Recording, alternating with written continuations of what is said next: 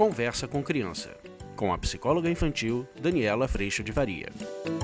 E hoje a gente vai falar sobre felicidade. Será que a gente quer nossos filhos felizes?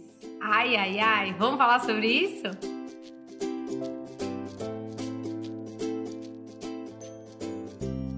Este tema hoje eu tenho que contar para vocês que assim, eu tenho pensado muito sobre isso. Será que o nosso propósito de educação, será que o que a gente mais busca na educação é a felicidade dos nossos filhos? Aí você vai dizer para mim, Dani, óbvio, a gente quer nossos filhos felizes, eu quero que eles sejam felizes, mas olha lá, será que esse propósito, ele é um propósito que contém algumas armadilhas aí no meio do caminho? Será que se a gente age em nome da felicidade, será que a gente está entendendo felicidade no sentido de conforto, satisfação, plenitude, de estar atendido? Se a felicidade significa ausência de conflito, ausência de desconforto, ausência de choro, ausência de reclamação, ausência de frustração, a gente pode estar tá caindo numa armadilha bem grande grande. Sabe por quê, gente?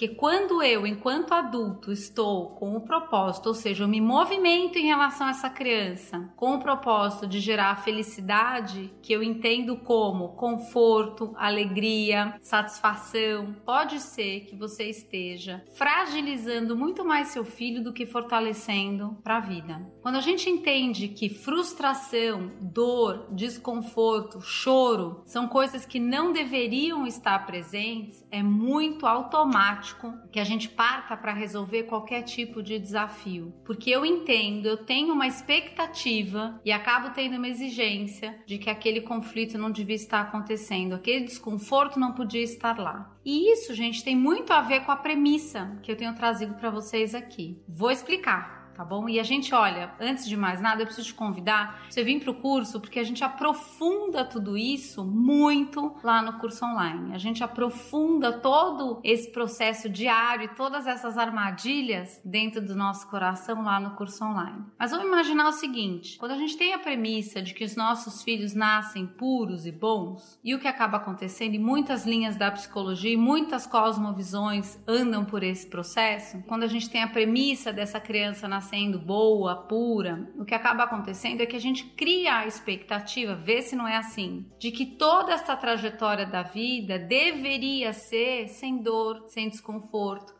sem grandes desafios. A gente começa a achar que toda tristeza, dor, desconforto, dificuldade, desafios, tudo isso quando aparece, normalmente a gente se sente responsável. Porque eu me sinto responsável por criar este filho na permanência desse estado de ideal ou de perfeição, para que ele se torne um adulto perfeito, ou para que ele se torne um adulto ou permaneça sendo bom. Então qualquer tipo de conflito, seja a partir dos temperamentos, seja a partir da desconsideração da nossa humanidade imperfeita e falha que vem aparecer, o que acaba acontecendo é que nós pais acabamos nos sentindo responsáveis pelo comportamento dos filhos. Óbvio que somos responsáveis pelo processo de educação, mas nessa premissa a gente acaba tendo a armadilha de partir para uma solução, partir para um processo muito mais de deixar tudo na superfície organizado e bom, exatamente para que essa criança não viva nenhum tipo de desconforto ou dor ou falha ou frustração, porque eu entendo que esse processo é um processo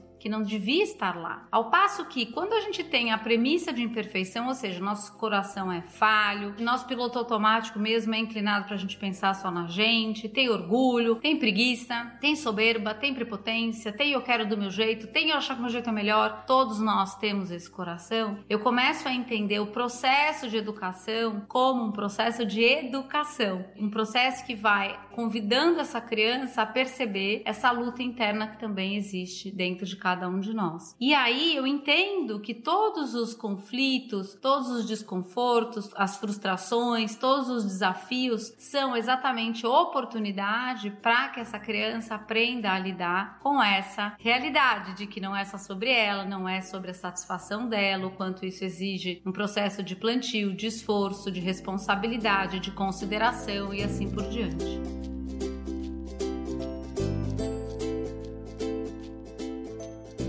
Eu queria muito que você parasse para pensar. O propósito, quando eu me movimento na direção do meu filho, eu quero já deixar tudo resolvido para que ele seja feliz, nem que para isso ele esteja absolutamente atendido e eu tô tirando ele do processo de aprendizado ou o meu aproximar a esse filho é numa postura que convida a reflexão, convida a responsabilidade, acolhe todo o desconforto, o sofrimento ou dor que possam existir lá. E na hora que eu acolho, eu convido ao aprendizado. E aí sim eu vejo essa criança desenvolvendo mais recursos. Eu vejo essa criança aprendendo como lidar com a frustração, por exemplo, numa próxima vez, tendo aprendido nessa oportunidade que ela acabou de passar. Quando a gente entende o nosso propósito como propósito de educação, propósito de convite à autonomia, responsabilidade, propósito de acolhimento a toda dor que eu entendo que faz parte da vida e que é fundamental para o processo de aprendizado, eu começo a entender que o processo do aprendizado, da disciplina, do autogerenciamento, do lidar com as emoções, ele faz parte de um desenvolvimento. Quando eu estou na premissa de perfeição e eu preciso garantir que tudo continue perfeito, é muito comum que a gente tenha tente tirar todo o desconforto ou tirar a criança dessa experiência de desconforto para exatamente eu ter a sensação nesse acompanhamento de que a perfeição continua ou a felicidade continua. Então a gente acaba criando muito mais fragilidade para a frustração, para o desafio, para a dor, para o desconforto, do que criando exatamente a humildade de lidar com tudo isso na vida. Essa pergunta é uma pergunta importante, porque a hora que eu também entendo que o meu propósito é felicidade, é deixar essa criança atendida, feliz, satisfeita, confortável, eu acabo é, não percebendo que grande parte desse propósito existe para que eu seja visto como um bom pai e uma boa mãe. Eu entendo que é uma armadilha muito comum dessa premissa de perfeição, porque se algo der errado, eu serei absolutamente responsável, e se é algo der certo,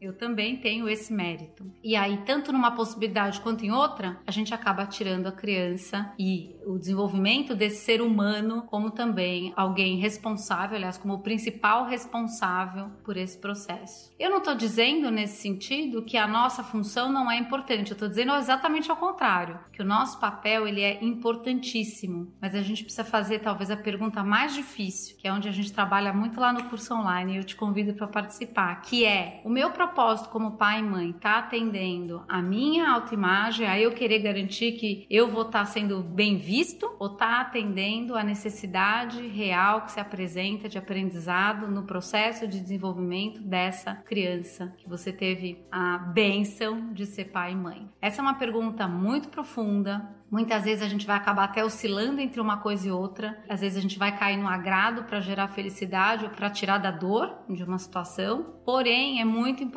a gente entender que na repetição do agrado a gente pode acabar fragilizando essa criança frente aos desafios da vida.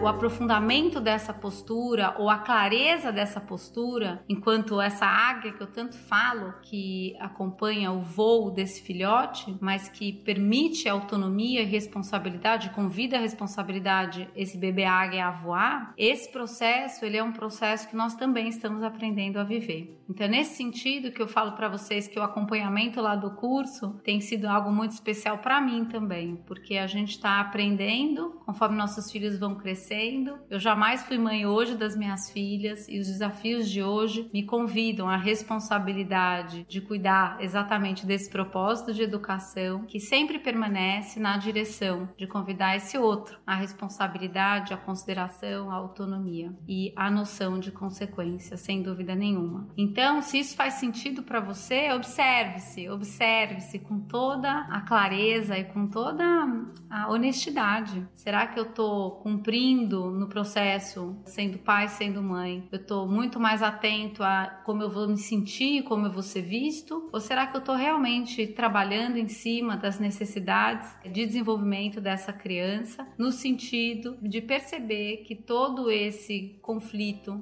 toda frustração, todo o processo de dor precisa assim de muito acolhimento, mas de um belo de acompanhamento que convida ao aprendizado. A hora que a gente começa a fazer isso, é lindo ver autonomia surgindo, responsabilidade surgindo e você adulto não sendo mais o garantidor de toda a felicidade. A felicidade em si, essa, né, que a gente sim quer para os nossos filhos, ela não vai passar por absoluto conforto, mas ela vai passar por essa sensação maravilhosa de você plantar, plantar bem, plantar responsável e colher bons frutos. A felicidade não passa pela ausência de desafios ou de desconforto ou de lições, mas ela passa pela humildade de aprender com as lições e cada vez mais esculpindo principalmente o nosso caráter, nossas atitudes e assim por diante. Então que a gente ajude nesse processo de ir aprimorando, né, de ir afiando esse outro que a gente seja instrumento para isso acontecer na vida dos nossos filhos. Porque no lugar da felicidade de pleno conforto, o que acaba acontecendo é que a gente cria falta de forma, a gente tira do contorno. No processo onde eu, tô, eu sou esse outro que existe, que se relaciona com você, que busca consideração e que te convida à responsabilidade, a gente está assim, um afiando o outro e nós dois tendo a oportunidade de se desenvolver, de aprender com toda a humildade que isso pede e de desenvolver o nosso caráter, as nossas posturas, a nossa fala, a nossa forma de lidar, principalmente com os momentos mais desafiadores e por que não com os momentos mais gostosos, né? Porque quando a humildade vem no processo de aprendizado, a gente também entende que não dá para ter como garantido os momentos bons. Dá para estar muito grato por eles e a gente começa começa a entender esse movimento da vida como uma super oportunidade de aprendizado, de humildade, de percepção do nosso coração, de percepção de consideração com o outro e assim por diante.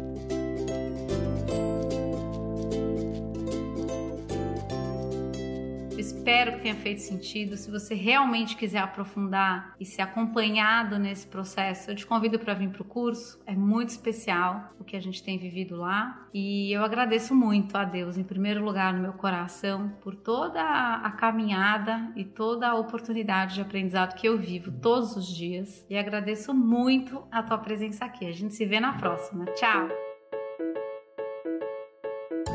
Você acabou de ouvir Conversa com Criança, com a psicóloga infantil Daniela Freixo de Faria. Mande seu e-mail para conversa@danielafaria.com.br.